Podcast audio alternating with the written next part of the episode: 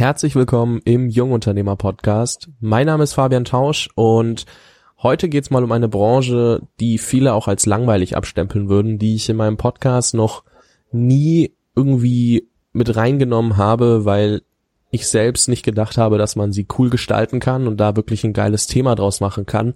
Und dann habe ich irgendwann mal per E-Mail rumgeschickt, wer denn so der nächste Gast in meinem Podcast sein möchte. Und dann kam da eine E-Mail zurück von Vanessa Wenk, die Immobilien im Karlsruher Raum vertreibt, würde ich jetzt mal fast sagen, oder vermittelt. Klingt, glaube ich, besser. Und dann dachte ich mir so, okay, die E-Mail war schon so frisch geschrieben. Es ist nicht dieses, ja, klassisch langweilige Getue, das ich sonst mir immer vorgestellt habe von Immobilienmaklern. Ich schaue mir das mal an, ich telefoniere mal mit ihr und jetzt sitzen wir hier, nehmen Interview auf. Ich habe mir ein paar Videos angeguckt, sie war bei Dirk Reuter zum Beispiel, den werden ja auch einige kennen. Und da habe ich mir Videos angeguckt und ich muss sagen, es ist eine sowas von andere Art und auch die Webseite und das, was man so mitbekommt, zeigt einfach, es ist ganz anders. Das Büro ist komplett bunt, also wirklich viele Neonfarben in den verschiedensten Räumen. Es ist eine sehr aufgeweckte Frau, die da vor der Kamera steht, wenn sie irgendwie versucht oder nicht versucht, sondern wenn sie eine Immobilie beschreibt oder sagt, was gerade abgeht. Da muss ich einfach sagen, großen Respekt dafür. So habe ich es mir nicht vorgestellt, bevor ich mir angeschaut habe, was du eigentlich machst, Vanessa. Ich wünsche dir einfach, also ich freue mich, dass du dir die Zeit nimmst und Herzlich willkommen im Jungunternehmer Podcast. Ja, hallo lieber Fabian, Dankeschön für deine mega, mega, mega geile Einleitung. Also ich hätte mir das besser gar nicht vorstellen können oder besser selbst äh, mich vor allen Dingen auch nicht vorstellen können, weil oftmals sieht man auch so den Wald vor lauter Bäumen nicht und ähm, man sieht auch manchmal gar nicht so, was man eigentlich anders macht als der ganze Wettbewerb und ähm, ja, vielleicht noch mal kurz darauf zurückzukommen auf dein ähm, ja auf deine E-Mail. Du hattest ja an deine ganzen Fans, ich nenne es jetzt wirklich mal Fans und Zuhörer, da so eine ähm, Mail verschickt und da habe ich mich direkt angesprochen gefühlt und dachte, na ja, wahrscheinlich wirst du jetzt äh, ganz viele total interessante Mails bekommen und habe einfach gehofft, dass du ähm, aufmerksam wirst und dass du siehst, was wir hier Lustiges auf die Beine stellen. Ja, so kam das dazu. Es hat mich mega gefreut gefreut, dass du dich direkt gemeldet hast. Ja, ich habe mich auch sehr über die Mail gefreut. Ich saß da gerade in der U-Bahn und habe eigentlich schon mit keiner weiteren Antwort mehr gerechnet. Und um ehrlich zu sein, warst du auch die Einzige. Also von daher war das ja natürlich doppelt Glück für mich. Und ähm, dann saß ich in der U-Bahn, habe die E-Mail aufgemacht und dachte mir, oh, warte mal, das klingt wirklich relevant und wirklich interessant, so mal diese Immobilien, Immobilienbranche mal aufzurollen und da dann auch mal zu gucken, was kann man da eigentlich machen. Weil wie gesagt, das Thema habe ich noch nicht beleuchtet und selbst wenn ich es beleuchtet hätte, glaube ich, ist da immer noch Platz für eine zweite Sicht. Deswegen, ähm, ja, ich freue mich sehr, dass du dir die Zeit nimmst. Und ja. ich würde gern mit einer Frage starten und die in die Richtung geht, wie kamst du dann drauf, dich selbstständig zu machen, beziehungsweise dann später zur Unternehmerin zu werden? Weil du hattest mir im Vorgespräch gesagt, du hast irgendwie in den letzten Jahren diesen Switch gemacht, weg von der Selbstständigen zur Unternehmerin, aber irgendwann kam ja auch die Idee, ich werde jetzt selbstständig. Wie war der Prozess da bei dir? Ja, also es war tatsächlich so, dass ich schon ähm, früher als kleines Mädchen in meinem Kinderzimmer Vision Boards gezeichnet habe. Also heute heißen die Vision Boards. Früher habe ich einfach nur gedacht, was sind meine Ziele, was möchte ich im Leben erreichen. Und ich habe mich schon so früh im Kindesalter eigentlich damit beschäftigt, was macht mich glücklich, was möchte ich wirklich mal erreichen, ähm, erleben und ähm, ja, also wirklich, was sind meine Ziele. Und damals habe ich einfach schon mein größtes Ziel gehabt. Ich möchte für mich meinen Traumberuf ähm, entdecken und ähm, ja, habe damals schon immer Zimmer ähm, ausgestattet, äh, tapeziert, gestrichen, eingerichtet, beraten, Grundrisse gezeichnet und also das Thema Einrichtungen, Immobilien, Wohnen und so weiter, das war schon immer genau mein Ding. Und dann habe ich ähm, da tatsächlich ähm, das immer so ein bisschen weiter verfolgt. Das war aber immer mein Hobby. Ich wusste jetzt auch nicht, was da genau entstehen kann an Berufen draus. Ähm, habe dann mal so ein ähm, Gespräch gehabt oder mal so ein, so ein, ich weiß gar nicht, so ein Test bei der Arbeitsagentur. Was kann ich später mal werden? Was sind meine Fähigkeiten? Was kann ich besonders gut? Und dann kam halt bei raus, dass ich besonders äh, sprachbegabt bin. Und dann habe ich mich ähm, entschieden, eine Ausbildung zu machen machen als Fremdsprachensekretärin. Und dann ging das eigentlich alles ganz schnell. Ich wollte schon immer so schnell wie möglich, so viel wie möglich erreichen. Und dann habe ich ähm, in der Zeit von 16 bis 18 diese Ausbildung gemacht zur Fremdsprachensekretärin. Nebenbei ähm, in den zwei Jahren mein Fachabitur für Wirtschaft und Verwaltung. Und dann war ich tatsächlich mit 18 fertig mit meinem Abi, was ich brauchte für meine Zukunft. Ich brauchte kein komplettes Abi. Ich wollte einfach so schnell wie möglich äh, Kohle machen. Ich sag's wirklich so, wie es ist. Und ähm, ja, und hatte halt wirklich mit 18 Jahren dann auch eine abgeschlossene kaufmännische Ausbildung. Habe mich dann nochmal zu einer betrieblichen Ausbildung entschieden entschieden, was auch äh, mich dann wirklich in den Vertrieb getrieben hat tatsächlich. Und dann habe ich ähm, Logistikkauffrau nochmal gelernt und da bin ich dann aber auch so richtig in den Vertrieb reingekommen, ähm, habe mich wirklich immer um Kunden gekümmert und ähm, habe wirklich Akquise auch gelernt. Das hat mir auch Spaß gemacht, wobei es sehr, sehr schwierig war, sich gegen andere äh, Kollegen da immer so, ähm, wie soll ich das sagen, nicht durchzusetzen, sondern alle anderen haben sich immer gegen die Akquise gewehrt und wir wurden dann immer verglichen und dann war ich immer die Beste mit Abstand und ähm, dann wurde ich natürlich auch gehasst für meine Leistungen so ein bisschen und ähm, ja, innerhalb der ähm, sonstigen betrieblichen Ausbildung war ich eigentlich gar nicht so super, weil ich habe mich immer unterfordert gefühlt, aber immer wenn es um Vertrieb, um Kunden und so weiter ging, das war genau mein Ding tatsächlich. Aber ähm, da ich da Luftfracht und Landverkehre mit LKWs und Seefracht verkauft habe, war das vielleicht noch nicht so richtig die Branche, wo ich mich wohlgefühlt habe. Aber es war auf jeden Fall klar, ich werde Verkäuferin. Und ähm, innerhalb des, der Ausbildung war es dann so, dass ich die Einzige war, glaube ich, damals, die übernommen wurde. Und ich bin dann innerhalb von einem Jahr im Vertrieb, äh, bin ich dann in den Außendienst gekommen. Das war mein größtes Ziel, weil in der Logistikbranche in den Vertrieb zu kommen, das war einfach, hey, wenn du das geschafft hast, das, das war so einfach das Geilste. Und dann war ich wirklich mit 20 oder so schon im Außendienst, habe eine eigene Sekretärin gehabt, hatte einen Firmenwagen, BMW und es war einfach irgendwie schon geil. Und ähm, ja, ich war sicher, Vertrieb ist mein Ding, das ist das, was ich kann, worauf ich Bock habe. Damit kann man so viel im Leben erreichen. Aber ähm, die Branche habe ich dann doch noch gewechselt. Ja, und wie kamst du dann auf die Idee so von Luftfracht zu Immobilien? Also ich meine, auch damals schon war es, glaube ich, so, klar, Immobilien können lukrativ sein, aber Immobilienmakler haben ja auch nicht so den besten Ruf, wenn man sich mal anschaut, was der Durchschnittsmensch über Immobilienmakler mhm. denkt. Ähm, ja. Wie kam es, dass du diesen Switch gemacht hast?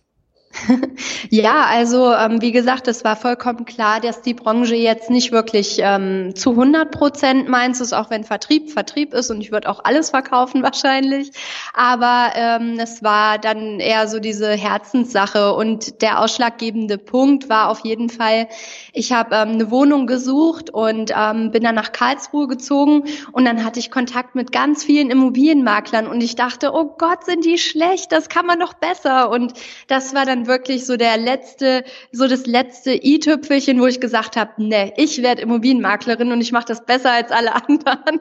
Und vor allen Dingen nicht so konservativ und so alt äh, eingesessen, ähm, wie das in der Regel so alle Makler machen. Und und ja, dann habe ich ähm, das von der Pike auf gelernt. Ich habe angefangen mit Wohnimmobilien, Vermietung, also wirklich, da bin ich gerannt wegen 800 Euro Umsatz. Am Ende, was man dann bekommt, sind dann vielleicht irgendwie 100 Euro, die übrig bleiben. Und also da habe ich wirklich gelernt, auch da schnell zu sein, Ellenbogen auszufahren und ähm, ja, so schnell wie möglich zu arbeiten, so effizient wie möglich zu arbeiten ganz viele Erfahrungen gesammelt. Also das heißt, ich habe dann erstmal Wohnimmobilien gelernt und habe dann bei Engel und Völkers Commercial, also den Gewerbeimmobilienbereich in Karlsruhe mit aufgebaut. Und ähm, die hatten mich dann ähm, abgeworben und da bin ich dann auch hingegangen und da war es dann auch so, dass ich innerhalb von neun Monaten, ähm, glaube ich, die einzige Frau war, die ähm, dort Gewerbeflächenvermittlung gemacht hat und die mit Abstand diejenige war, die die meisten Abschlüsse gemacht hat. Ich glaube, ich habe 72 Objekte abgeschlossen innerhalb von neun Monaten. Also ich war nur neun Monate da. Und ähm, dann war klar, also Gewerbeimmobilien eine richtig geile, lukrative Sache. Also ich ähm, arbeite mit Firmen zusammen wie Bug Factory, Stadt Karlsruhe, PwC mit ganz großen Kanzleien und so weiter.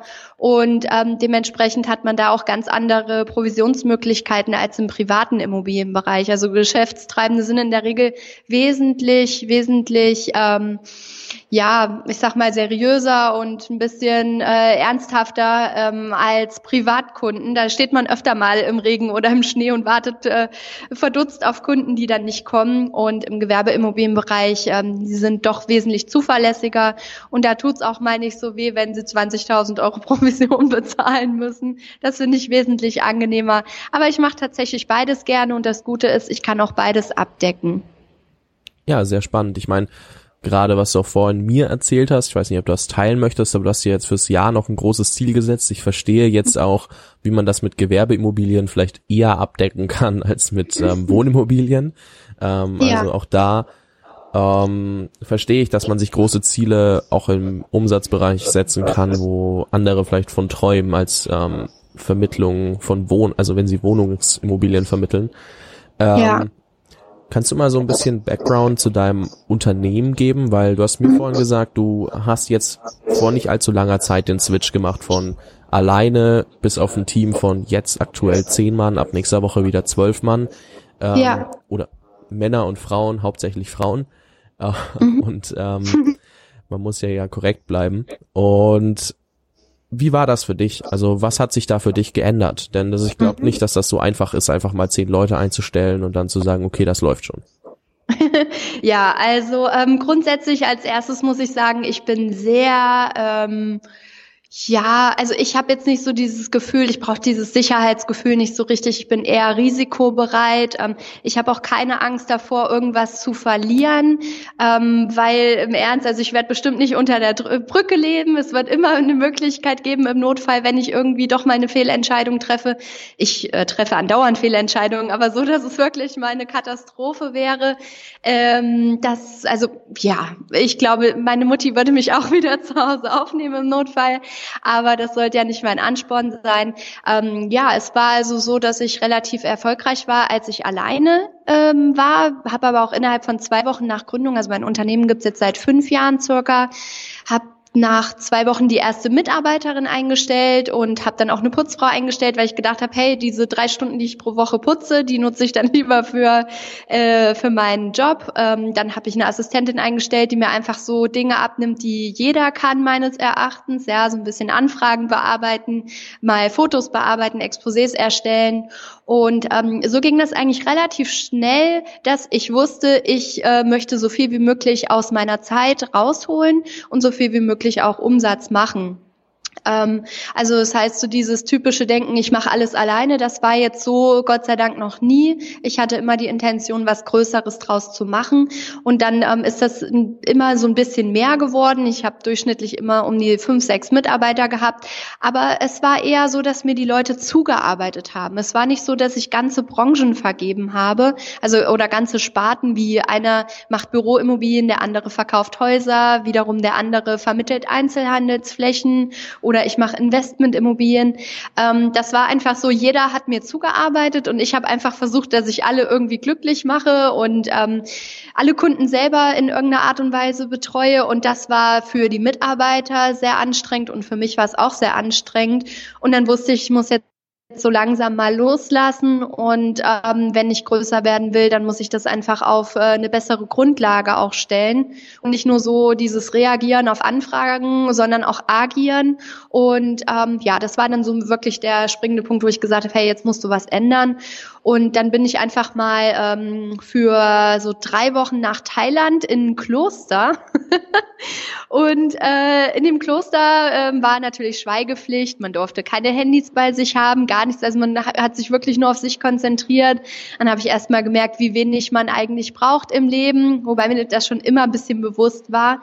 Ähm, letztes Jahr habe ich auch zwei Monate in meinem Wohnmobil gelebt, als ich mich von meinem Freund getrennt habe. Also es ist, ich weiß, ich brauche nicht viel. Ähm, aber da ist mir das nochmal so richtig klar geworden und dann wusste ich auch, hey, dieses Jahr wird ein ganz besonderes Jahr und das war dann jetzt dieses 2017 und da bin ich ja jetzt auch noch, ähm, man könnte meinen mittendrin, obwohl es jetzt auch schon dem Ende zugeht. Und ja, dann habe ich wirklich für mich entschieden, ich werde jetzt nochmal mehr investieren in ähm, Weiterbildung, in Coachings, in Seminare, Mitarbeiter, Recruiting und so weiter. Und zunächst wollte ich eigentlich wieder zurück in meine Heimat gehen, zu meiner Familie, zu meiner Mutter, zu meinen Schwestern ähm, nach Nordhessen. Und dann habe ich aber jemanden kennengelernt ähm, in Mannheim bei der Kräuter auf der Vertriebsoffensive. Und ähm, ja, er hat mich dann äh, so ein bisschen dazu gebracht, doch in Karlsruhe zu bleiben. Und dann habe ich mich dazu entschieden, ähm, eine sehr große Gewerbefläche, ein Lager auszubauen zur Bürofläche, also ein Google- und Facebook-Style.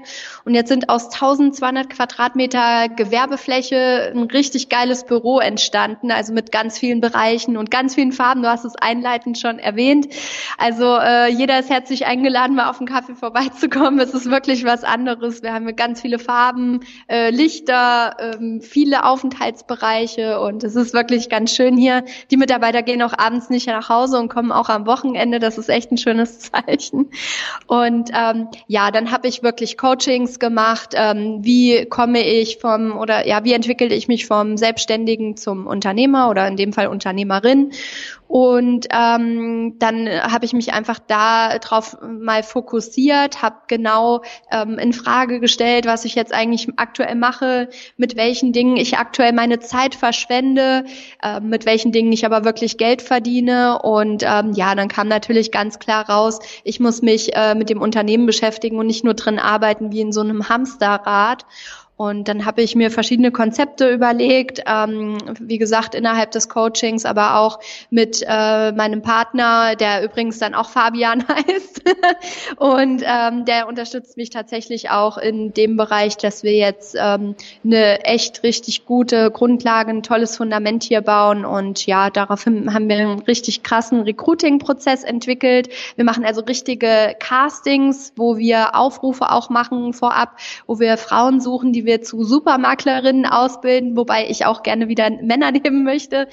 Und ja, dann habe ich wirklich eine Ausbildung erschaffen, wo ich ähm, meine Mitarbeiter dann ähm, jeden Tag gerade am Anfang ähm, coache, mit denen verschiedene äh, Theorie und Praxis äh, Dinge durchspreche, ähm, anhand von Beispielen erkläre, wie funktioniert unser System, wie verhandle ich mit Kunden und so weiter. Und jetzt sind wir so an einem Punkt, wo ich denke, wir haben ja auch schon, das hatte ich eingangs erwähnt, ähm, so ein bisschen so dieses Schneiden gerade machen, also äh, Schneiden, um zu wachsen. Und jetzt haben wir uns auch von zwei Mitarbeitern getrennt. Ab nächste Woche sind wir aber dann wieder zwölf Leute und ähm, das ist jetzt das, wo wir einfach eine gewisse Basis geschafft haben. Und jetzt habe ich ganz, ganz große Ziele. Und äh, ja, jetzt geht's wirklich darum, das zu erreichen. sehr, sehr spannend. Ähm, auch, dass du schon so direkt von Anfang an angefangen hast, wirklich die grundlegenden Dinge, die du nicht machen möchtest, outzusourcen und zu sagen, okay, das kann auch jemand anders machen, ich nutze meine Zeit lieber besser. Ähm, ja. Sei es jetzt putzen, Anfragen bearbeiten oder sonst was, wo es einfach auch darum geht, ich meine, ja, du hast ja am Ende auch nichts von dieser Zeit, die du da reinsteckst. Ich meine, das bringt dir ja keinen Mehrwert fürs Unternehmen. Deswegen nee für jeden da draußen, der vielleicht am Anfang steht und jetzt sagt, okay, ich kann mir das nicht leisten, gleich jemanden einzustellen, ähm, überleg dir trotzdem, was sind denn die Aufgaben, die du Schritt für Schritt abgeben möchtest und nicht mehr machen möchtest, weil du findest irgendwann immer eine Möglichkeit, das jemandem in die Hand zu drücken, der vielleicht auch was von dir lernen möchte. Dafür habt ihr aber halt einen Wissensaustausch. Es muss ja nicht immer finanziell sein oder du hilfst ihm bei anderen Sachen, kannst auch Zeit investieren, aber es ist immer noch besser als all diese nicht profitablen Sachen selbst zu machen. Also überleg dir das von vornherein, denn dann findest du auch Mittel und Wege. Ähm, hm, ja, also ist auf jeden Fall. Ich kann auch, wenn du möchtest, einfach mal kurz erzählen, wie ich eigentlich angefangen habe. Ja, also äh, ich versuche es ganz kurz zu fassen, aber das ist sicherlich auch ähm, ganz spannend für die ähm, Zuhörer, die einfach mit dem Gedanken gerade spielen. Ich habe gestern ein richtig geiles Bild gesehen. Das war irgendwie ähm, sowas, äh, das hier ist ein paar Sneakers, was 200 Euro kostet. Und äh, jetzt hör auf zu heulen. Du kannst für 200 Euro dir eine Internetseite bauen. Du kannst dir für 200 Euro ein paar Visitenkarten Karten bestellen. Und du kannst dir für 200 Euro, äh, keine Ahnung, noch, äh, weiß ich, kannst dir ein Handy kaufen oder weiß ich keine Ahnung, irgendwie so in die Richtung. Und das fand ich total interessant, weil ich halt ähm, auch am Anfang mit nichts gestartet habe. Also ich habe auch nicht ähm, irgendwelche Kredite bekommen für mein Unternehmen oder irgend, überhaupt irgendwas angefordert oder irgendwelche Unterstützung bekommen vom Arbeitsamt, weil ich dafür zu gut ausgebildet war und ich hätte gut vermittelt werden können, sage ich mal so. Und ähm, dementsprechend hatte ich halt wirklich am Anfang auch überhaupt gar nichts. Klar, ich habe halt ein bisschen gespart und so, aber ich habe dann eine eigene Internetseite gebaut, die habe ich wirklich selber auch gemacht. Ich habe mir ein Handy hatte ich ja eh schon immer. Ich hatte mir dann ein ganz kleines Auto gekauft, ich hatte mir ein Smart gekauft, ähm, der halt einfach wenig kostet, wenig Sprit äh, verbraucht. Ja, und dann habe ich mir Visitenkarten gemacht. Dann kann man ja auf Vistaprint und so weiter sich irgendwie ganz lustige Sachen bestellen, die man äh, braucht. Aber eigentlich sind es wirklich ähm, im Vordergrund Visitenkarten und vielleicht meine Broschüre, die man äh, einem Kunden geben kann.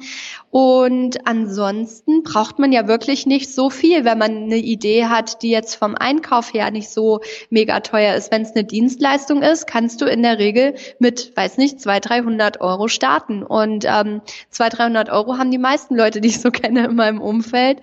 Und dann äh, kriegt man das schon hin. Wenn man da, also ich habe das natürlich im Voraus ähm, gut geplant. Ich war in einem Angestelltenverhältnis und habe an den Wochenenden und auch abends, wenn ich Zeit hatte, wirklich da ähm, an meiner Internetseite gebastelt, habe, äh, wenn ich im, als ich im Urlaub war, zwei Wochen lang habe ich mich mit meinem Logo beschäftigt, was wir auch immer noch haben, obwohl es wahrscheinlich eine Katastrophe ist, aber ich finde es irgendwie immer noch cool und es steckt ganz viel Herzblut drin. Vielleicht ändert man das auch irgendwann mal, aktuell mal äh, nicht. Aber ähm, so ist es wirklich entstanden und ähm, wie gesagt, das, das kann jeder, der eine Dienstleistung anbietet oder der einfach nicht viel Einkauf ähm, hat, der kriegt das wirklich auch locker easy hin. Und meine erste Mitarbeiterin war eine 450 Euro Kraft. Ähm, das heißt, es, äh, die Kosten sind da jetzt auch nicht sehr hoch, Sozialversicherungsbeiträge fast gar keine. Ähm, das kriegt man dann schon ganz gut hin. Ja, das ist auf jeden Fall ein gutes Argument und ich kenne auch viele Leute, die lieber den Sneaker für 200 Euro nehmen. Ähm, deswegen ja. nochmal sehr, sehr guter, guter Vergleich und guter Hinweis. Ähm, gerade jetzt in der Immobilienmaklerbranche, sag ich mal, ist es ja so, dass sie sehr verpönt ist. Ähm, geht das dir auch so, wenn du dann mit ähm, oder also oder ist das auch so im Gewerbeimmobilienmarkt oder merkt man das nur, wenn man jetzt versucht Wohnimmobilien zu finden, zum Beispiel in Berlin und sich denkt, okay, jetzt muss ich da noch elendige Maklergebühren top zahlen. Also ich weiß, das mhm. Gesetz wurde geändert, aber das war so ein bisschen ähm, ja. der Gedankengang dahinter. Ist das im Gewerbeimmobilienbereich auch so? Kämpft man da auch so viel mit Vorurteilen? Mhm. Also grundsätzlich erstmal, das ist ein Trugschluss, dass es grundsätzlich äh, jetzt geändert wurde äh, mit dem Bestellerprinzip. Es ist tatsächlich so, dass es rein gilt für Wohnungsvermietung, dass nun ein Auftraggeber zahlt. Und der Auftraggeber kann sein der Interessent, der eine Wohnung sucht. Es kann aber auch der Eigentümer sein. Und früher war es immer so, der Interessent, also der Mieter zahlt. Und heute ist es halt so, derjenige, der den Makler beauftragt, bezahlt die Provision. Mhm.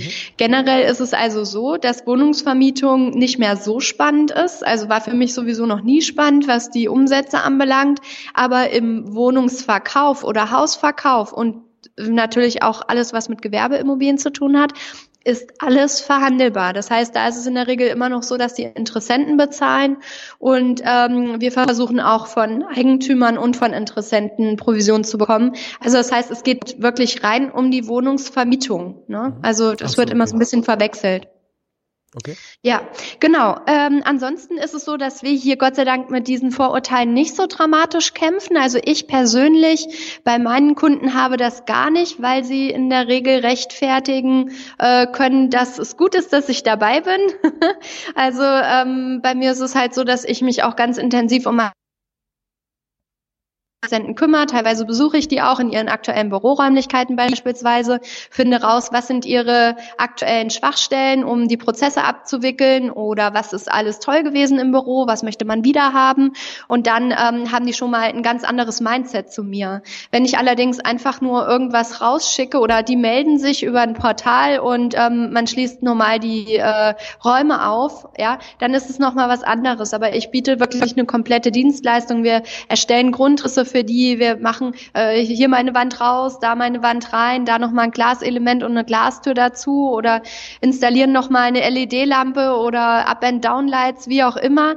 Und ähm, dann bieten wir beispielsweise an, für einen Aufpreis nochmal einen Boden zu verlegen oder im Eingangsbereich eine, eine schöne Theke zu bauen oder wie auch immer. Also da ist ja so viel möglich, um dem Kunden einen gewissen Mehrwert zu bieten. Und das ist einfach so das, was ich mir auf die Fahne schreibe. Und als allererstes so diese ganzen Marketing-Dinge. Wir versuchen da wirklich ähm, uns vom Wettbewerb ganz krass abzuheben. Mit Farben, mit guter Laune. Alle Mitarbeiterinnen müssen Fliegen tragen im Außendienst. Ähm, also wir versuchen schon wirklich auffällig zu sein. Und ähm, in der Regel kommen wir mit unserer positiven Art auch echt gut draußen an. Und ähm, natürlich haben wir auch ab und an mal die Situation, dass jemand sagt, hey, äh, die Provision ist mir zu hoch oder ich möchte gar keine Provision bezahlen. Sowas haben wir auch mal. Aber in der Regel schätzen die Leute unsere Arbeit und wir haben eine krasse Weiterempfehlungsquote und die Leute kommen freiwillig immer wieder zu uns zurück. Und wir haben auch ganz viele Eigentümer, die sagen, hier, ihr macht das komplett, ich habe gar nichts mehr mit diesem ganzen Vermarktungsprozess zu tun, ihr kennt meine Mieter besser als ich, ihr habt die Schlüssel, ihr macht alleine die Objektaufnahmen und ihr kommt erst wieder zu mir, wenn er, wenn man einen Mietvertrag oder so unterschreiben muss, ja. Also das ist die Realität bei uns. Ich weiß, dass es woanders ähm, auch anders aussieht, aber bei uns steckt halt wirklich nochmal richtig Passion dahinter und Herzblut, vor allen Dingen, ähm, was von mir auch ausgeht. Und deswegen haben wir damit Gott sei Dank nichts zu kämpfen. Okay, sehr, sehr spannend zu beobachten auch, dass du sagst, ja, wir grenzen uns einfach so krass vom Wettbewerb ab, dass wir halt auch nicht mehr vergleichbar sind mit dem Wettbewerb und genau. dadurch auch rauskommen aus diesen Vorurteilen. Ich denke, das ist einmal für jede Branche notwendig oder halt nützlich. Das kann jeder für sich ähm, anwenden und überlegen, wo kann er sich abgrenzen. Aber gerade in so einer Branche, wo halt doch jetzt bei mir oder bei anderen, die sich vielleicht in Berlin mal nach einer Wohnung umgucken, ähm, dann doch dieses Vorurteil ist, hoffentlich zahle ich da nicht irgendwie nochmal denselben Preis als Kaution, den ich äh, äh, als Maklerprovision on top, weil dann wird's ja. manchmal unverschämt in dem Sinn. Ja, ähm, das stimmt. Das ist dann doch ein Punkt, wo ich gut finde, dass ihr euch so extrem abgrenzt. Ja, also man muss immer ein Alleinstellungsmerkmal finden. Das sagt man immer so leicht, aber ähm, man steht dann da vor diesem weißen Blatt Papier und man denkt sich, was kann ich denn jetzt oder was ist das Besondere an mir? Und oftmals ist es gar nicht so ähm, schwierig, wirklich ähm, etwas zu finden, was ähm, jemanden einzigartig macht und ähm, wirklich in irgendeiner Art und Weise abheben. Und heutzutage kann man sich so gut positionieren mit Online-Auftritten, mit äh, Videos. Und ich meine, bei uns ist es so, wir machen wirklich richtig krasse, innovative Sachen auch. Also wir machen 360-Grad-Rundgänge, Objektvideos, Interviews mit Eigentümern, Architekten Architekten und 3D-Grundrisse und also wirklich alles, was man mit Innovation im Immobilienbereich ähm, verstehen könnte oder meinen könnte, gibt's bei uns. Und das ist natürlich auch so ein Punkt, was äh, alteingesessene Makler oder so eine Sparkasse oder eine Volksbank oder so, sowas bieten die ja in der Regel gar nicht an. Ja, das ist definitiv richtig. Und ich weiß auch gar nicht, wer es war, aber Montag, als ich gesagt habe, ähm, dass wir ein Interview machen, ähm, da hat mich dann gleich jemand gefragt, und macht sie dann auch 360 Grad Aufnahmen? Und ich so, boah, keine Ahnung, da fragst du mich jetzt was Falsches, aber ich ich werde es rausfinden und äh, ich habe es rausgefunden. Ja. Jetzt muss ich nur noch wissen, wer mich eigentlich gefragt hat, dass ich ihm das dann zur Verfügung stellen kann. Ähm, ja, oder Drohnenaufnahmen, total geil. Also solche Videos findet man tatsächlich auch bei uns. ja, also Drohnenaufnahmen, ich sehe es dann immer auf YouTube, wenn das jemand macht, das ist schon ein Wahnsinn. Und ich glaube auch, dass das sehr viel mehr Spaß macht, sich ein Haus so anzugucken, als da, ja, das, das Standardvideo oder die Standardbilder ja. anzugucken, sagen wir es so. Total. Weil wir wissen ja alle, die Qualität wie etwas präsentiert wird, spricht auch dann, also das Auge ist mit und das entscheidet dann auch hiermit, ob eine Immobilie cool ist oder nicht. Also wenn ich, ich gehe ja nicht, ich, ich schaue ja keine Immobilie an, wo am Ende nur Fotos da sind, die mir nicht gefallen, sondern genau. ich will genau. ja eine coole Präsentation haben und ähm, da würde ich gerne auch einhaken, was, was macht denn bei euch eine coole Präsentation aus? Also welche, wie hebt ihr Details hervor? Wo, wo legt ihr den Fokus drauf? Wo sagt ihr, ähm, das muss unbedingt mit rein, das andere vielleicht nicht. Also, weil das ist ja jetzt auch mhm. für jedes Unternehmen relevant, dass man sich gut präsentiert. Und ähm, ja. wie geht ihr davor? Ja, also grundsätzlich auch da wieder das Thema abheben und ähm, authentisch sein. Also auf unserer Internetseite, die ist jetzt nicht mega geil, aber die ist selbst gemacht und es hat so einen gewissen, wie soll ich sagen, äh, so ein ja authentischen Faktor oder so. Und es, es kommen teilweise Investoren auf uns zu, die sagen, oh, sie haben aber eine geile Internetseite. Sowas würden die eigentlich nie sagen. Aber ähm, ja, also da äh, heben wir uns auf jeden Fall schon mal äh, so ein bisschen ab vom Wettbewerb.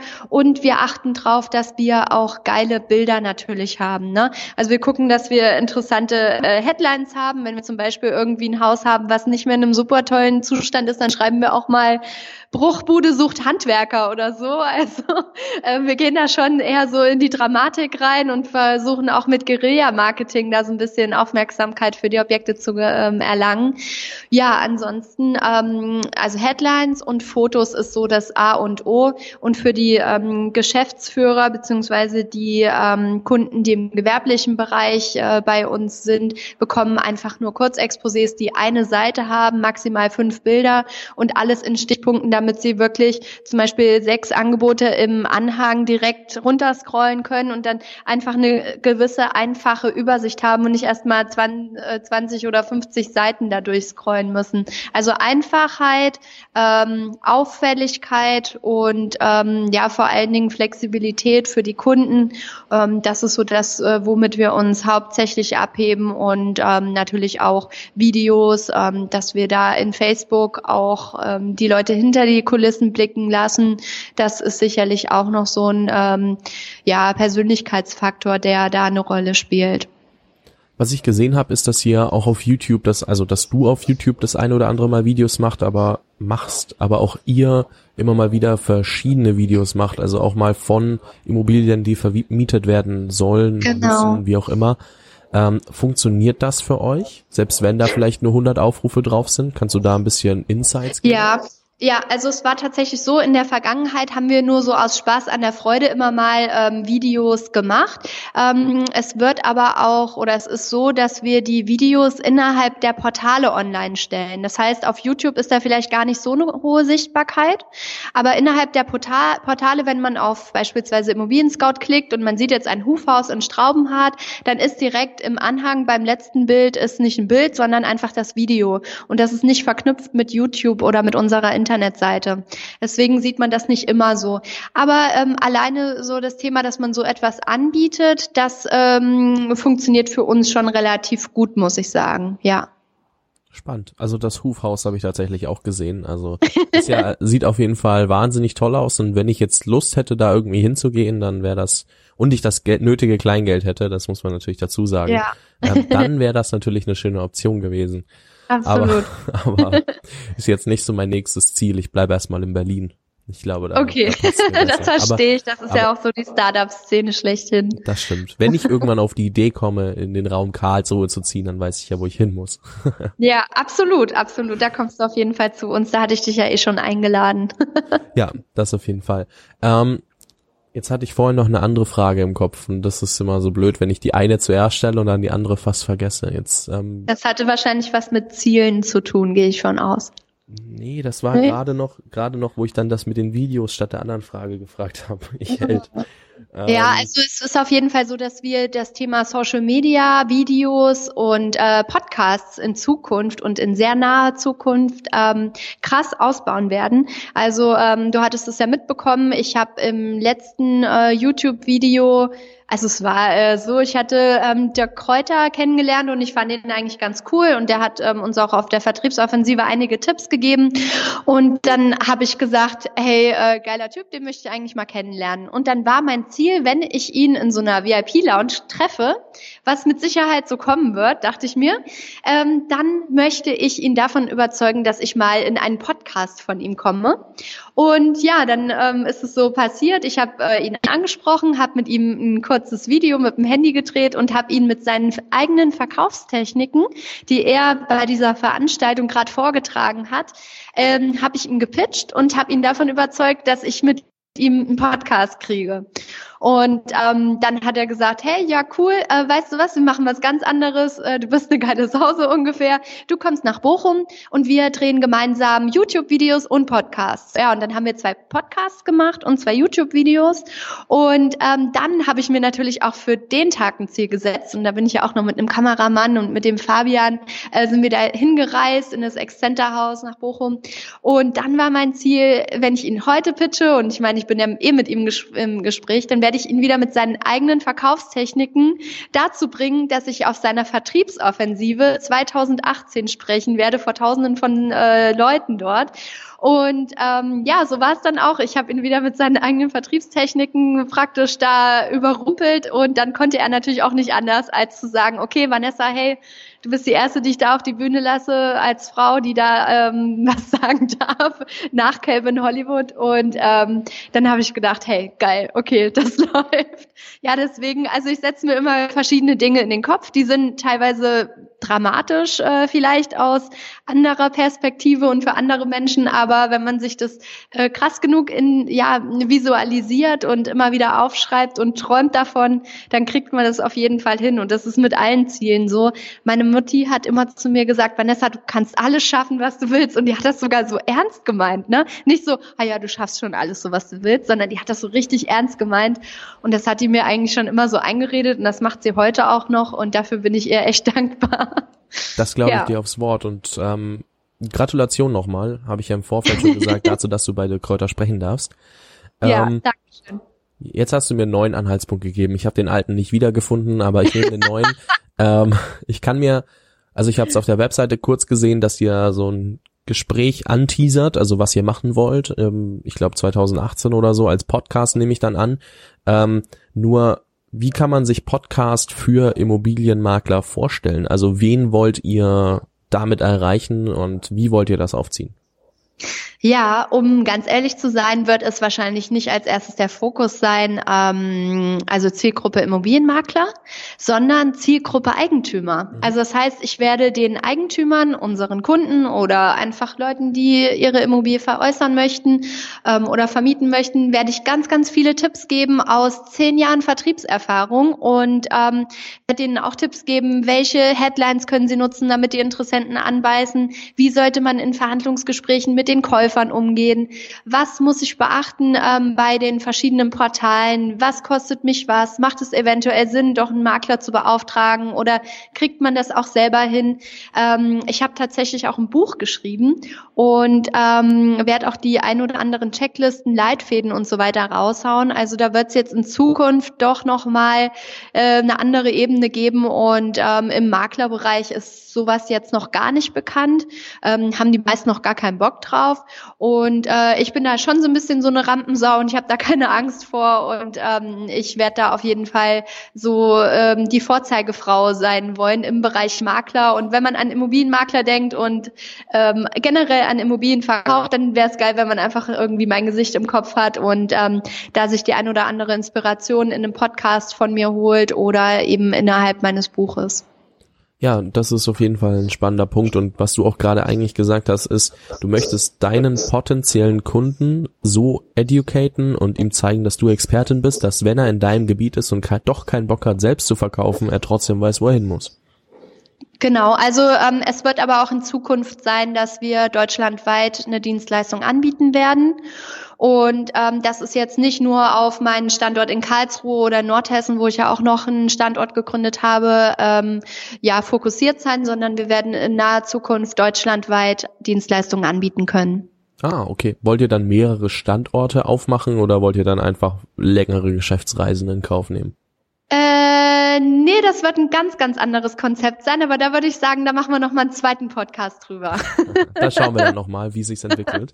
Also mein ähm. Traum war es immer, die Immobilienbranche zu revolutionieren und das wird auf jeden Fall eine Revolution sein.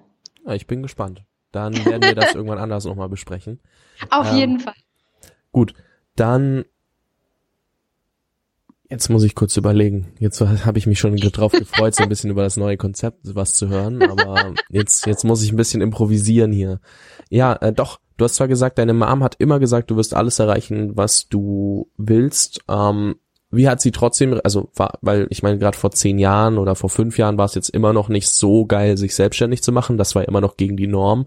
Wie haben deine Eltern darauf reagiert? Also ich meine, jetzt gerade heutzutage ist es ja noch so, dass die Eltern immer ein bisschen abgeneigt sind, wenn man sagt, ja du, ich habe keinen Bock jetzt normal zu studieren und dies und das zu ja. machen, sondern ich möchte irgendwas eigenes machen. Wie war das bei dir? Ja. Also ich muss dazu sagen, ich komme aus ganz, ganz einfachen Verhältnissen. Ich komme aus einem kleinen Dorf in Nordhessen. Äh, das wurde jetzt vor ein paar Tagen gekürt als ärmstes Dorf Deutschlands. Also äh, ich komme wirklich aus einfachen Verhältnissen. Meine Mutter ist Schneiderin gelernt, mein Vater ist Kfz-Mechaniker oder so. Das heißt, diese Intention, äh, hoch hinaus studieren und so weiter, also so, das hatte ich so nie im Kopf muss ich ehrlich sagen. Ähm, dementsprechend gab es auch dieses Mindset meiner Eltern nicht, dass sie sagen, mach erstmal Abitur und mach dann das und dann machst du das und natürlich studierst du noch das und ähm, dann irgendwann mal bist du mit, äh, weiß ich nicht, 30 Jahren vielleicht fertig und ähm, ja, dann wirst du vielleicht auch nicht eingestellt irgendwo, wo du hin willst. Nee, also das heißt so, da, diese, diese, diese Wahl gab es nie zu studieren, muss ich wirklich sagen. Und ähm, meine Mutter hat mir aber auch nie in irgendeiner Art und Weise, weder im privaten, persönlichen Bereich oder im Bereich Schule und äh, Beruf gesagt, äh, mach doch lieber das oder warum machst du das nicht so? Oder also sie hat immer gesagt, mach das, was du für richtig hältst und ich stehe hinter dir. Und ähm, so war es dann tatsächlich auch in meinem äh, Unternehmerdasein oder als ich mich dann selbstständig gemacht habe. Ähm, da hat sie mich auch unterstützt und ähm, ja, also ein Jahr oder anderthalb Jahre nachdem ich äh, schon erfolgreich selbstständig war, ähm, hatte ich mir gedacht, hey, meine Mutter, die hat eigentlich schon immer irgendwelche Sachen verkauft, sei es Brötchen, Klamotten oder Getränke, vollkommen egal die kann das sicherlich auch und sie kann echt gut mit Menschen umgehen. Und dann habe ich meine Mutter in meiner Heimat ausgebildet als Immobilienmaklerin und sie ist jetzt unsere beste, umsatzstärkste Immobilienmaklerin, die wir haben. Also äh, deswegen, ist, sie meint das wirklich ernst, sie steht immer hinter mir und sie ähm, traut mir auch alles zu. Und das hat sie mir halt damit bewiesen, dass sie jetzt seit so langer Zeit auch schon für mich arbeitet und äh, die beste Mitarbeiterin ähm, aktuell ist. Ist sie dann noch umsatzstärker als du? Nein, das nicht. Nein, nee, aber großen Respekt. Liegt auch im Standort bei uns zu Hause gibt's einfach Häuser, die kosten 50.000 Euro und ich verkaufe aktuell eine Gewerbeimmobilie, die kostet 4,5 Millionen. Das, äh, nee, das, das liegt aber nicht am verkäuferischen Talent, sondern das liegt einfach daran, dass ähm, die Region ähm, sehr stark von äh, Arbeitslosenquoten behaftet ist, keine Autobahnanbindung hat und so weiter. Da, ähm, das liegt einfach an den Kauf Kaufpreisen. Okay, ja, das ist natürlich ein, ein Argument gegen große Umsätze, sagen wir es mal so, aber trotzdem dann die umsatzstärkste Frau im Unternehmen zu sein. Ähm, großen Respekt davor. Und ja. ähm, was mich jetzt auch interessiert hat, ist, seitdem du gesagt hast, okay, du kommst aus einem kleinen Dorf in Nordhessen, hast du genau deswegen den zweiten Standort dorthin gesetzt, wegen deiner Mutter oder? ja, also ähm, ich hoffe, das hört sie jetzt nicht, aber ich habe irgendwie das Gefühl gehabt, ähm, dass es ihr nicht so gut geht und ich habe immer das Gefühl gehabt, dass mich Arbeit wirklich äh, glücklich macht. Und ähm, also Arbeit macht frei, das darf man so gar nicht sagen, glaube ich. Aber mich macht es wirklich glücklich und ähm, irgendwie dachte ich, wenn es mich glücklich macht, dann macht sie es vielleicht auch glücklich. Und dann habe ich ihr gesagt, hey, ich möchte gerne hier einen Standort äh, eröffnen und vielleicht möchte ich auch wieder in die Heimat und so weiter weiter, würdest du mich dabei unterstützen? Und sie natürlich, hm, ja, sie guckt sich das mal an, aber sie hat ja gar keine Erfahrung und sie kann das alles gar nicht und äh, ja, also war er mal so, und dann haben wir mal angefangen mit 450 Euro, dann hat sie erstmal nur so Besichtigungen gemacht und so weiter und früher oder später war klar, jetzt müssen Exposés gemacht werden und jetzt macht sie auch noch Mietverträge und jetzt noch Akquise und dann, ja, irgendwann macht man ja dann doch alles und ja, wie gesagt, also mittlerweile ist sie ähm, Vollzeit angestellt, macht ihre Umsätze und wird ähm, auch nach Provisionen äh, bezahlt und zusätzlich bekommt sie ein Fixgehalt. Ja, spannend. Wie alle anderen auch. spannend. Hört ja. sich auf jeden Fall gut an. Ähm, lass uns mal ein bisschen auf den verkäuferischen Part eingehen, ähm, weil das ist ja doch ein sehr großer Teil im Immobilienbusiness und ja. ähm, ist ein Teil, den braucht jeder Unternehmer. Ja. Oder jeder Selbstständige oder wie auch immer. Worauf legst du extremen Wert? Also wie also sag einfach mal, was kann man so grundlegend falsch machen, was du jeden Tag siehst im Vertrieb zum Beispiel. Weil ich habe ungefähr mhm. keine Ahnung davon. Ich war zwar mal bei der Vertriebsoffensive von Dirk und Dirk war auch im Podcast, aber ähm, von Vertrieb habe ich erstmal grundlegend keine große Ahnung. Es funktioniert immer irgendwie, aber da gibt's ja Strategien, die vielleicht etwas besser funktionieren als ich mach mal irgendwie. Ja, ähm, ich weiß da gar nicht so richtig, wo ich anfangen soll, aber dadurch, dass ich ja jetzt in den letzten Monaten mir als Hauptaufgabe gemacht habe, äh, Mitarbeiter stark zu machen im Vertrieb, ähm, sind mir einfach direkt im Maklerbereich verschiedene Fehler aufgefallen, die, äh, die man einfach falsch macht. Du hörst mich noch, oder? Ja, ich höre dich. Sehr gut. gut. Perfekt. Ähm, und dann war es tatsächlich so, dass wir letzte Woche mal hier saßen und ich habe mich gewundert, wir haben aktuell so um die 330 Objekte in der Vermarktung und das ist richtig, richtig viel. Durchschnittlich hat man vielleicht so pro Makler 15 oder 20. Und dann habe ich mich gewundert, wie kann das denn sein, dass wir so viele Objekte haben und ähm, so wenig Abschlüsse haben? Und ähm, dann habe ich einfach mal, bin ich den kompletten Prozess durchlaufen und dann ist mir aufgefallen, dass ähm, eigentlich fast alle Mitarbeiter den gleichen Fehler machen, dass sie ein Objekt akquirieren, dass sie hingehen zur Objektaufnahme, äh, ja, nehmen eigentlich alles auf.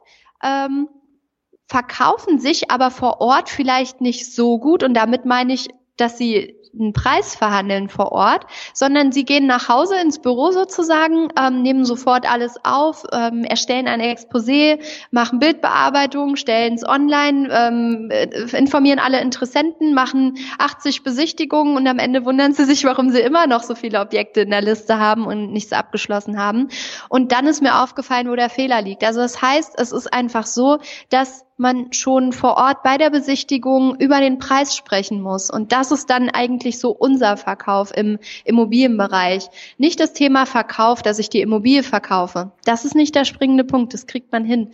Es ist eher das äh, Thema, dass man sich bei der Akquise, beim Erstgespräch, beim Eigentümer richtig positioniert, als kompetent wahrgenommen wird und vor allen Dingen, das ist das größte Thema, den Preis verhandelt weil ähm, es nützt nichts, dass ich irgendwie 50 Besichtigungen mache und jedes Mal gehe ich traurig nach Hause und frage mich, warum es keiner haben will. Am Ende des Tages liegt es nicht an der Immobilie, wenn man nicht abschließt, sondern am Preis. Und ähm, das ist so die die größte Fehlerquelle aktuell bei uns, wo wir jetzt auf jeden Fall dran arbeiten, ähm, dass die Leute einfach die Preise nicht verhandeln, sondern einfach die Preise des Eigentümers mit nach Hause nehmen. Vielleicht nochmal fragen, ja, äh, wie viel wollen Sie denn mindestens oder wie viel äh, müssen wir mindestens erzielen oder wie auch immer, aber nicht wirklich den Preis verhandeln. Und das ist bei uns aktuell die größte Fehlerquote. Okay. Verhandlung. Das bedeutet auch wirklich dem Eigentümer gegenüber sagen, hey, ähm, den werden wir nicht machen, sondern wir wollen nach unten mit dem Preis und ähm, ja. Okay. Ja, also ganz klar. Man muss das natürlich untermauern. Man kann jetzt, äh, das hast du auch im, äh, bei der Vertriebsoffensive sicherlich gehört und gelernt, dass man ähm, nicht einfach jetzt äh, ja den Preis ähm, mitnimmt, sondern dass man ähm, wirklich dann mit, ja, ich sag mal Zeugenaussagen den Verkäufer dazu bekommt, zu denken, ha ja, okay, wenn jetzt nicht nur der Makler das sagt, sondern auch noch ein anderer äh, Käufer oder noch ähm, ein Portal oder noch irgendeine äh, Marktpreisauswertung, dann muss das ja richtig sein, was er sagt. Ne? Also der Kräuter sagt ja ganz klar, äh, man muss sich Zeugen holen ähm, und das ist bei uns so der springende Punkt. Da müssen wir einfach mit Marktpreisanalysen, mit aktuellen Wettbewerbsangeboten ähm, zu dem Eigentümer hingehen und müssen sagen, hey, äh, nicht nur ich denke das, sondern guck mal hier, ähm, das ist jetzt aktuell der Durchschnittspreis pro Quadratmeter und das müssen wir jetzt äh, hier auch machen, sonst verliert am Ende die Immobilie an Wert, weil sie zu lang am Markt steht, weil irgendwann fragen sich die Interessenten, warum ist das Objekt nach sieben Monaten immer noch nicht verkauft? Und da muss man einfach viel früher ansetzen, dann kann man sich nämlich auch diese 80 Besichtigungen sparen, wenn man einen günstigeren Preis hat. Spannend. Also Verhandlung. Ja. Äh, Verhandeln ist ja ein großes Thema und ähm, wie, was du gesagt hast, ist, es ist verdammt wichtig, da mit Fakten zu kommen, warum man mit dem Preis nach unten gehen sollte, egal in welchem Bereich natürlich, also ob das jetzt beim Immobilienmakler ist oder woanders, egal in welchem Bereich, wo auch immer du was verkaufen musst oder irgendwas auch kaufen möchtest, du kannst eigentlich immer handeln. Selbst, ich habe schon mal gehört, sogar beim Saturn, wenn du da hingehst und sagst, ja, ich finde das im Internet günstiger, dann fragen die, ja, wo denn? Amazon genau. oder was? Und dann sagst du, ja klar, bei Amazon, aber mir ist es auch nicht wichtig, genau den Preis von Amazon zu bekommen. Ich zahle gern euren Service. Ja. Ähm, aber was ist denn der Preis, den ihr nach unten gehen könnt? Selbst dort funktioniert das, aber es macht genau. halt keiner. Ich schon. Ja, okay. Du schon, aber ich meine jetzt so die Allgemeinheit.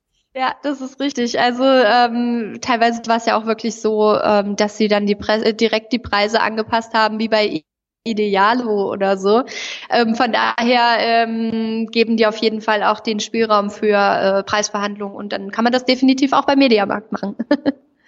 Ja, äh, guter Tipp jetzt mal für jeden da draußen, der vielleicht in nächster Zeit dahin will, einen Fernseher kaufen oder so. Schaut vorher, was Aber ihr so als Preis wird's ab irgend 10 oder 11.000 Euro. Also wir hatten jetzt hier, als wir das komplette Büro ausgestattet haben mit äh, großen Fernseher, äh, 10 MacBooks und Handys und so weiter und Kamera und Video und so weiter da haben wir gesagt, ja, also wir äh, möchten jetzt hierfür, ähm, also wir brauchen über 10.000 Euro oder wir wollen das, das und das ähm, einkaufen. Und dann wurden wir direkt an der Kasse wieder nach Hause geschickt, weil die gesagt haben, nee, also sowas äh, in so einer Größenordnung verkaufen wir nicht an einzelne Leute.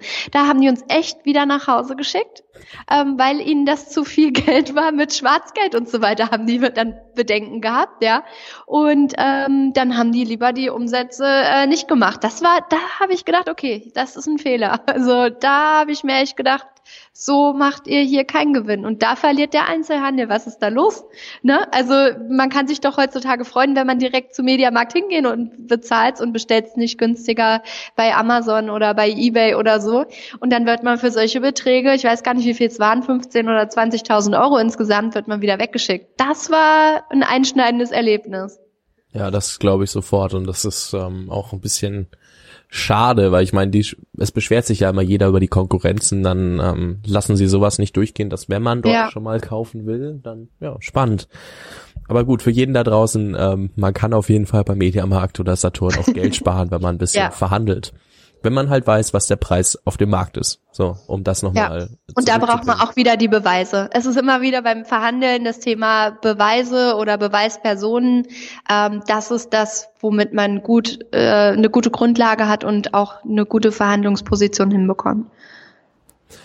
Ähm, so Richtung Abschluss gehend des Interviews würde ich gerne einfach mal fragen, was was sind so deine Tipps für potenzielle Gründer oder junge Unternehmer, die gerade anfangen, ihre eigenen Ideen, also ihre eigenen Ideen zu verwirklichen.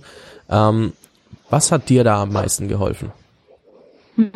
Also am Anfang, als du die Frage so eingeleitet hast, dachte ich, ich äh, antworte was anderes, aber jetzt fühlt es sich doch noch mal ganz anders an. Ähm, was ähm, hat mich vielleicht auch erfolgreich gemacht? Bei mir war es wirklich die Passion. Also wirklich so dieses Herzblut in eine Sache zu stecken, die ähm, die für mich wichtig war, die ich gerne mache, die ich mit wirklich vollem Einsatz auch mache. Und äh, jeder, der mich irgendwie kennenlernt, gerade im beruflichen Bereich, sagt, hey, man merkt richtig, dass das dein Ding ist, dass dir das Spaß macht, dass dir, dass dir so dieses Thema dienen, ja, für Kunden und äh, Eigentümer alles zu tun, dass dir das so richtig Spaß macht. Und ähm, das ist sicherlich mit Abstand das Allerwichtigste, das, was du machst, soll dir richtig Spaß machen und du, du brauchst da auch keine, keine Zeiten zu zählen, keine, keine Stunden zu zählen, sondern wenn du wirklich an der Sache 20 Stunden arbeiten kannst und äh, ohne Pause und du hast nicht das Gefühl gehabt, gearbeitet zu haben, das ist mein äh, persönliches, äh, ja, meine persönliche Empfehlung. Such dir das aus, was du wirklich gerne machst und da arbeitest du dann auch nicht mehr. Also ich, äh, ich habe nicht das Gefühl, dass ich arbeite. Es ist für mich mein Hobby. Ja, das Hobby zum Beruf machen, das ist doch immer der Traum von jedem und alle glauben, man kann es nicht machen. Ja. Ja, Vanessa, vielen, vielen herzlichen Dank. Ähm, eine ganz kurze Frage. Wo kann jemand mhm. vorbeischauen, der sich vielleicht mal ein bisschen dafür interessiert, wie ihr das Ganze macht. Also wie zieht ihr euer Business auf und auch ähm, wo kann ich später den Podcast zum Beispiel finden? Mhm. Ja, also ähm, grundsätzlich ähm, findet ihr mich bei Facebook. Wir haben, also ich habe eine private Seite, Vanessa Wenk einfach.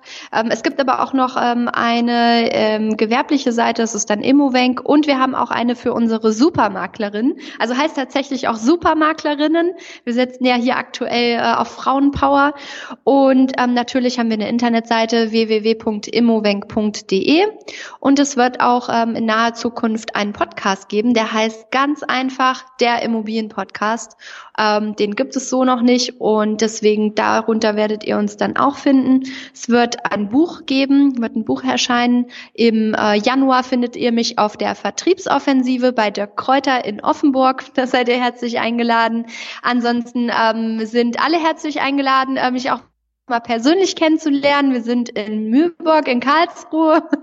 da könnt ihr euch gerne mal unsere Räumlichkeiten angucken. Es gibt auch WLAN für. Ihr dürft ja auch arbeiten, wenn ihr wollt. Wir haben ganz viele Arbeitsplätze. Guckt euch das gerne mal an. Wir sind ganz lustig hier. Ist eine super tolle Mannschaft. Frauschaft auch. viele Frauen. Also für die Männer da draußen, ihr seid wirklich herzlich eingeladen. Gibt Kaffee, Wasser, Eiswürfel, alles for free.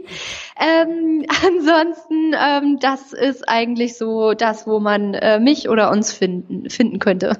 ja, super. Dann, ähm, wer sich mal anschauen möchte, wie bunt das dort wirklich aussieht und ähm, wie anders die Immobilienbranche dargestellt werden kann, der darf da super gerne mal vorbeischauen oder eben nach Karlsruhe dann auch direkt fahren, wer nicht nur die Internetseite sehen möchte, sondern Vanessa auch persönlich kennenlernen möchte.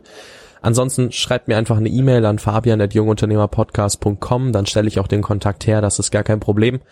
Ähm, ja, Vanessa, vielen, vielen Dank ähm, hat mich sehr gefreut. War ein sehr auflockerndes Interview und sehr, sehr viel Frische mit drin, wie ich am Anfang schon gesagt habe. Also vielen Dank für deine ganzen, für deinen ganzen Input, für deine ganzen Infos und ähm, weiterhin auf jeden Fall viel Erfolg und viel Erfolg auch mit dem Ziel, das du dir bis Ende des Jahres gesetzt hast. Ja, das ist krass, oder? ich weiß nicht, ob ich es erreiche, aber egal, scheiß drauf. Es wird mich auf jeden Fall äh, anspornen, äh, richtig, richtig Gas jetzt noch mal einen Monat zu geben. Und ähm, ja, aber ich wollte dir eigentlich auch eine Frage stellen. Geht ja, das? Gerne. ich wollte mal wissen, ähm, wo wir jetzt gerade noch mal mein Zielthema angestupst haben. Ähm, was sind eigentlich deine Ziele? Was hast du dir vorgenommen? also meinst du jetzt für dieses Jahr noch oder insgesamt? Ja, vielleicht mal so generell, was, was du äh, so, ja, was ist so dein berufliches Ziel? Also ich kann dir noch kein genaues berufliches Ziel sagen, aber eine Sache, die ich sowieso demnächst mal mit der Audience teilen wollte, ist so dieses ganze Thema, ähm, womit ich mich gerade sehr stark beschäftige und das ist Win-Win-Win-Situationen in den verschiedensten Größenordnungen zu erstellen, weil ja. ich ja jetzt über das letzte Jahr sehr, sehr viele Leute kennengelernt habe, auch im Businessbereich, hoch zu den Gründern von Flixbus und aber auch den mhm. Mensch von nebenan quasi. Ähm, und da gibt's immer wieder mal so Fragen wie, hey, kennst du jemanden, der das und das kann? Ähm, ja. Oder ich biete, äh, ich suche jemanden, der für mich ähm, Online-Marketing übernimmt und ich kenne halt jemanden in den verschiedensten Preiskategorien, der übernimmt das und matche die und kriegt dann Provision zum Beispiel. Das ist ein Ding, da fokussiere ich mich gerade drauf weil ich noch nicht weiß, ähm, womit ich mich selbst positionieren möchte. Da habe ich einfach noch keine Ahnung. Ich weiß aber, dass ich gut bin im Podcasten, im Netzwerken und ähm, diese Win-Win-Win-Situation zu erstellen. Und deswegen ja. fokussiere ich mich auch darauf. Also ich gehe viel auf Events, schau mir an, wer, wer rennt dort alles rum, mit wem möchte ich gerne sprechen. Ich kriege auch immer öfter Pressetickets. Das bedeutet, ich ähm, habe die Möglichkeit dann auch mit den Speakern zu sprechen und guck dann immer, was brauchen die eigentlich und versuche dann auch hier möglichst zu dienen und zu gucken, wie mhm. kann ich möglichst viel helfen, ähm, was ich schon, also weil ich das eben kann und weil die das gerade brauchen. Und ähm, auf der anderen Seite schaue ich dann eben auch, in welchen Bereichen macht ein neuer Podcast Sinn, weil ich überlege gerade noch zwei und äh, noch zwei weitere auf die Beine zu stellen, einen internationalen und einen noch im deutschsprachigen Raum. Da will ich aber noch nicht so viel verraten, weil am Ende mache ich es dann wieder nicht. Äh, da muss ich noch ganz kurz gucken, ob, ob das, das wirklich so Sinn macht. Das darf man sich mal erlauben. Also es ist besser so, als dass man ähm, immer irgendwie einen neuen Scheiß anfängt und ja. am Ende macht man nichts richtig. Aber äh, darf ich dir mal, da mal einen Tipp geben? Gerne. ich bin ja sehr kreativ und so. Aber ähm, diese Win-Win-Win-Situation, die erinnert mich natürlich auch äh, krass an mich. Und ähm, was hältst du denn davon, wenn du wie so eine Art äh, Plattform baust, äh, ähnlich wie es zum Beispiel bei uns jetzt in der Branche gibt, Immobilien Scout 24, aber viel intensiver, wo du dann im Prinzip ähm, die Menschen mit den anderen Menschen zusammenführen kannst. Also du die kannst äh, suchen. Geschäftsidee in meinem Podcast verraten. Ach ja, aber so, nee, alles sorry, cool, alles cool, alles sorry. cool. Nee, alles gut. Das wäre alles in nächster Zeit rausgekommen. Nee, das ähm, steht tatsächlich auf dem Programm. Also du bist auf dem richtigen Weg. Ich überlege noch, inwiefern ich das halt möglichst klein umsetzen kann. Also Minimum, Minimum Viable Product, weil eine ganze Plattform zu basteln ist mir zu anstrengend. Ja. Aber, oder auch programmieren zu lassen, das ist natürlich finanziell wieder so ein Ding. Kommt alles. Ja. Ähm, aber ich werde das erstmal klein starten und schauen, wie dann eben die, ähm, naja, auch die Reaktionen sind und ob ich mich auf, also auf welche Nische ich mich fokussiere, weil ich halt gerade ein sehr großes Gründernetzwerk habe und da viel vernetzen kann. Ähm, aber auf jeden Fall ist das ungefähr der Weg, in den äh, den ich einschlagen werde, weil ich da einfach merke, Ja. dass da meine Kompetenz gerade liegt und ich halt nach Ja. diesem einem Jahr nicht der tolle Unternehmer bin, der irgendwas erzählen muss, sondern jemand, der halt ein paar mehr Menschen kennt als andere und dann auch weiß, wer passt denn genau zu der Situation und wer liefert das, was er verspricht. Und ähm, ich glaube, das ist schon mal Ja. was, wo viel Zeit gespart wird, wenn ich jemandem genau die richtige Person vor die Nase setze. Ob es dann menschlich passt, am Ende müssen die da selbst entscheiden. Aber Klar. wenigstens haben sie eine Option mehr im Portfolio. Und ähm, ja, das ist, glaube ich, gerade was, wo sich's in Ja. nächster Zeit hinentwickelt. Und ähm, ich habe jetzt eine Anfrage von BASF und Siemens, ob ich Podcast-Workshops geben möchte. Das wird auch noch ein großes Thema. Podcast-Workshops für Corporates oder Unternehmen, um da mal entweder die Außenkommunikation oder die interne Kommunikation ein bisschen zu verbessern, weil das einfach große Möglichkeiten sind. Deswegen, ähm, ja, das werden so die Themen fürs nächste oder die nächsten Jahre und ähm, insgesamt so langfristig äh, weiß ich gar nicht so genau, wo es hingehen soll. Da bin ich noch ein bisschen unentschlossen, aber ich lasse mir da auch ein bisschen Zeit. Ich werde halt auch erst am Samstag, also den 18. November 20, also, äh, 21, also von daher, pff, es ist alles halb so wild. Okay, aber ich sehe da auf jeden Fall ähm, auch Überschneidungen, auch gerade im Bereich Plattformen, Vermittlung und so weiter. Ähm, Finde ich eine coole, spannende Sache. Da sollten wir auf jeden Fall in Kontakt bleiben, ähm, weil wir uns da bestimmt gut austauschen können. Und vielleicht kann ich dir da auch noch den einen oder anderen Tipp geben, weil wir ähm, auch an einer richtig krassen Sache arbeiten und ähm, das wird mir auf jeden Fall nicht verstreichen lassen. Ich meine, wir können ja das Interview dann demnächst beenden und danach noch so ein bisschen über diese Dinger im Hintergrund Ja, das quatschen. Das ist ja auch kein Problem. Vanessa, okay, super. vielen, vielen Dank. Ähm, hat mir sehr viel Spaß gemacht. Danke auch für die letzte Frage. Ich musste das sowieso mal teilen. Also da habe ich auch letztens wieder mit, mit Jetzt genug habe ich drüber so gesprochen. File ausgeloggt für deine Zuhörer. Ja, es, ansonsten wäre es Ich vielleicht eine extra. Folge geworden. Vielleicht wird es auch irgendwann noch eine. Aber ja, jetzt haben ein paar einige Insights, die sie vielleicht vorher nicht bekommen hätten. Und deswegen vielen Dank dafür. Das war endlich mal. Ich hätte es wirklich heute im Outro gebracht. Also kein Witz, das war dafür. Ich habe mir extra aufgeschrieben, bitte sprech das heute ins Outro und du hast das Outro quasi direkt in die Folge inkludiert. Deswegen werde ich danach Geil. nichts mehr erzählen. Siehst du, haben wir ein bisschen Zeit gespart wieder, ein bisschen effizienter gemacht. wir hätten, wir haben es lustiger gestaltet als anders, sagen wir es so rum. Ne? Also ob das jetzt schneller war, als wenn ich das so- erzähle, weiß ich gar nicht. Aber es war halt einfach besser. Sehr gut. Also ich helfe dir gerne in Zukunft auch.